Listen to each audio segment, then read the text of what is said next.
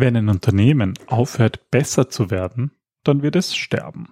Tja, und wenn du wissen willst, wie du dein Unternehmen laufend verbesserst, dann höre jetzt weiter. Sie hören den Business Analyse Podcast Wissen was zählt für Problemlöser und Querdenker mit Ingrid und Peter Gerstbach www.businessanalysepodcast.de Hallo und herzlich willkommen beim Business Analyse Podcast. Mein Name ist Peter Gerstbach und ich führe diesmal alleine durch die Sendung. Es ist über zwei Jahre her, seit wir die letzte Folge gemacht haben. Aber wie die meisten von euch wahrscheinlich wissen, haben wir in der Zwischenzeit viele, viele Folgen in unserem Design Thinking Podcast erstellt. Genau genommen über 240 Folgen. Aber jetzt ist mal wieder die Business Analyse dran. Ich habe sogar ein Video gemacht und da gibt es auch einiges zu sehen. Wenn du also Lust hast, dann geh auf die Episodenseite und sieh dir das Video an. Hier geht es jetzt weiter mit der Audiospur. Viel Vergnügen.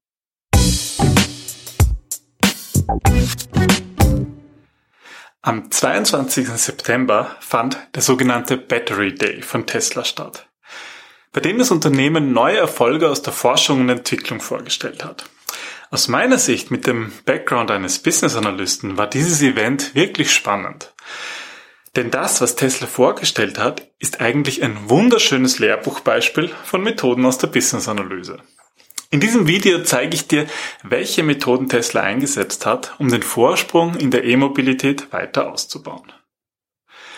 Mein Name ist Peter Gasbach, ich bin Unternehmensberater und habe vielen Unternehmen dabei geholfen, erfolgreicher zu sein durch Methoden aus der Business-Analyse. Tesla ist leider nicht dabei, aber ich glaube, ich kann davon ausgehen, dass Tesla mittlerweile jedem ein Begriff ist. Im letzten Jahr hat die Aktie einen enormen Sprung gemacht und sich beinahe verzehnfacht. Seit dem Börsengang vor zehn Jahren ist Tesla nach und nach zum Technologie- und Marktführer bei Elektroautos aufgestiegen.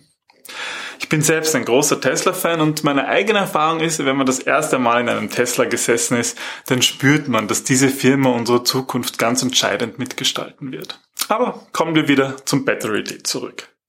Tesla hat im Grunde etwas gemacht, das ich als Business Analyst schon oft für Unternehmen durchgeführt habe. Eine Analyse der Wertschöpfungskette. Und das Schöne ist, das kann jeder im eigenen Unternehmen einsetzen. Auch wenn man nicht bei Tesla arbeitet. Ich trainiere jedes Jahr viele Business Analysten. Ich mache zum Beispiel regelmäßig zwei Kurse, die euch das Handwerkszeug geben, um Wertschöpfungsketten zu analysieren. Und zwar Praxis der Business Analyse und Geschäftsprozessmodellierung. Aber dazu später. Schauen wir uns erst einmal an, was eine Wertschöpfungskette eigentlich ist. Die Idee ist aus dem Jahr 1985 und wurde von Michael Porter eingeführt. Er stellte die betrieblichen Aktivitäten, die für eine Güteherstellung notwendig sind, grafisch dar. Bei den meisten Unternehmen sieht es ungefähr so aus. Es gibt primäre Aktivitäten, die unten dargestellt werden, beispielsweise Eingangslogistik, Produktion, Ausgangslogistik, Marketing und Verkauf und Service. Das sind die Aktivitäten, die wirklich den Wert erzeugen. Oben gibt es dann noch Unterstützungsaktivitäten, die die Wertschöpfung ergänzen, wie zum Beispiel Personal- oder IT-Unterstützung. Bei einer Analyse der Wertschöpfungsketten schaut man sich nun diesen Primärprozess im Detail an und versucht Verbesserungspotenziale aufzudecken. Aber was soll eigentlich verbessert werden? Wenn ich die Wertschöpfung einer Firma verbessern möchte, dann muss ich zuerst verstehen, was die Firma eigentlich bezweckt worum es eigentlich geht. Und spannenderweise hat Tesla beim Battery Day genau damit begonnen. Zu Beginn sieht man nur eine dystopisch aussehende Landschaft, wie auf dem Mars. Nur das Problem ist, diese Aufnahmen sind im Herbst 2020 auf der Erde entstanden, als Waldbrände in ganz Kalifornien zu diesen düsteren Bildern geführt haben. Die steigenden CO2-Levels sind die Ursache für die Erderwärmung und begünstigen Waldbrände. Um für uns und unsere Nachfahren einen lebenswerten Planeten zu erhalten, müssen wir umdenken. Und das ist die offizielle Mission von Tesla. Die Beschleunigung des Übergangs zu nachhaltiger Energie. Mit dieser Mission lässt sich arbeiten. Daraus kannst du als Business Analyst weitere Ziele ableiten. Beispielsweise werden wir für die Energiewende eine Menge an Batterien benötigen. Einerseits für Elektrofahrzeuge, andererseits aber auch zur Unterstützung des Stromnetzes, um beispielsweise bei viel Wind und Sonne stationäre Akkus zu laden, um später den Strom wieder verbrauchen zu können. Tesla stellt derzeit circa 40 Gigawattstunden Batterien in der Gigafactory in Nevada her. Das ist ungefähr der Verbrauch von 10.000 Haushalten in einem ganzen Jahr oder das, was man für circa 500.000 Tesla-Elektroautos benötigt. So viel produziert Tesla derzeit. Den weltweiten Bedarf an Produktionskapazität schätzt Tesla auf 20 Terawattstunden pro Jahr. Das sind also 20.000 Gigawattstunden. Yeah, so it's a, it's a lot of batteries, basically. um. Damit die Firma ihren Anteil am Weltmarkt erfüllen kann, bräuchte Tesla 135 Gigafactories. Das ist nicht skalierbar. Vor allem nicht bis in das Jahr 2030. So viele Fabriken kann niemand in so kurzer Zeit bauen. Also muss sich etwas ändern. Der Preis pro Kilowattstunde Batterie muss fallen und die Herstellung muss skalierbar werden. Das ist das Ziel von Tesla. Aber wie sollen sie das schaffen? Und genau hier kommt die Wertschöpfungskette bei der Herstellung von Batterien ins Spiel. Zuerst muss das Design der einzelnen Zellen entworfen werden, dann werden die Zellen hergestellt. Wichtig sind dabei vor allem das Material der Anode und Kathode. Die fertige Batteriezelle wird dann in die Autos eingebaut. Und in Summe will Tesla es schaffen, den Preis pro Kilowattstunde Batterie um 56 Prozent zu senken. We have a plan to have the cost per kilowatt hour. Yeah. Tesla hat sich also jeden Schritt dieser Wertschöpfungskette angesehen und genau analysiert und getestet, wo Einsparungen möglich sind. Der erste Schritt betrifft das Zelldesign. Tesla setzt in ihren Autos zylindrische Akkus ein, ähm, die schauen so ähnlich aus wie ein handelsüblicher Mignon-Akku, nur etwas dicker und länger. Ähm, sie bestehen aus zwei elektronisch leitenden Metallfolien, den Elektroden und dem Elektrolyt dazwischen, die da aufgewickelt sind. Und zwischen den beiden Elektroden wandern Elektronen beim Laden und Entladen hin und her und speichern so elektrische Energie in chemische Energie. Das Problem dabei, die Herstellung so einer Zelle ist relativ aufwendig. Denn in der Mitte der Folie gibt es nämlich so ein, so ein Fähnchen, ein Tab, das mit der Kappe verbunden werden muss. Und die Herstellung dafür ist eigentlich ineffizient, weil die Maschine, die die Batterie herstellt und aufwickelt, immer wieder stoppen muss wegen diesem Fähnchen. Aus Sicht einer Wertschöpfungskette sind diese Stops der Maschinen sehr negativ. Sie kosten Zeit und bringen nichts. Tesla hat nun einen Weg gefunden, diese Fähnchen wegzulassen. Außerdem ist die Batterie viel größer, ungefähr ähm, ja, so groß wie, wie, wie dieser Zylinder. Und aufgrund dieses neuen Designs ist der Innenwiderstand trotzdem gering. Das heißt, beim Laden und Entladen äh, wird die Batterie nicht zu heiß und es kann noch mehr Leistung abgeben. Diese Einsparung in diesem ersten Schritt der Wertschöpfung sind 14 Prozent. Der zweite Schritt, den sich Tesla angeschaut hat, ist die Herstellung. Durch das neue Design sind sehr hohe Produktionsgeschwindigkeiten in der Fabrik möglich und ermöglichen einen nahezu siebenfachen Output. Tesla hat sich hier angesehen, wie beispielsweise Getränkeflaschen produziert werden. Die laufen beständig und ohne irgendwelche Stops durch die Maschine und aufgrund dieses neuen Zellendesigns ist es auch bei Batterien möglich.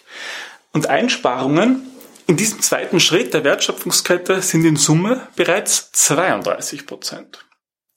Ein weiterer Schritt ist die Nutzung von Silizium. Durch einen neuen Prozess kann Tesla vorhandenes Silizium in Nevada nutzen und mit ein paar Tricks stabilisieren, was vorher so nicht möglich war.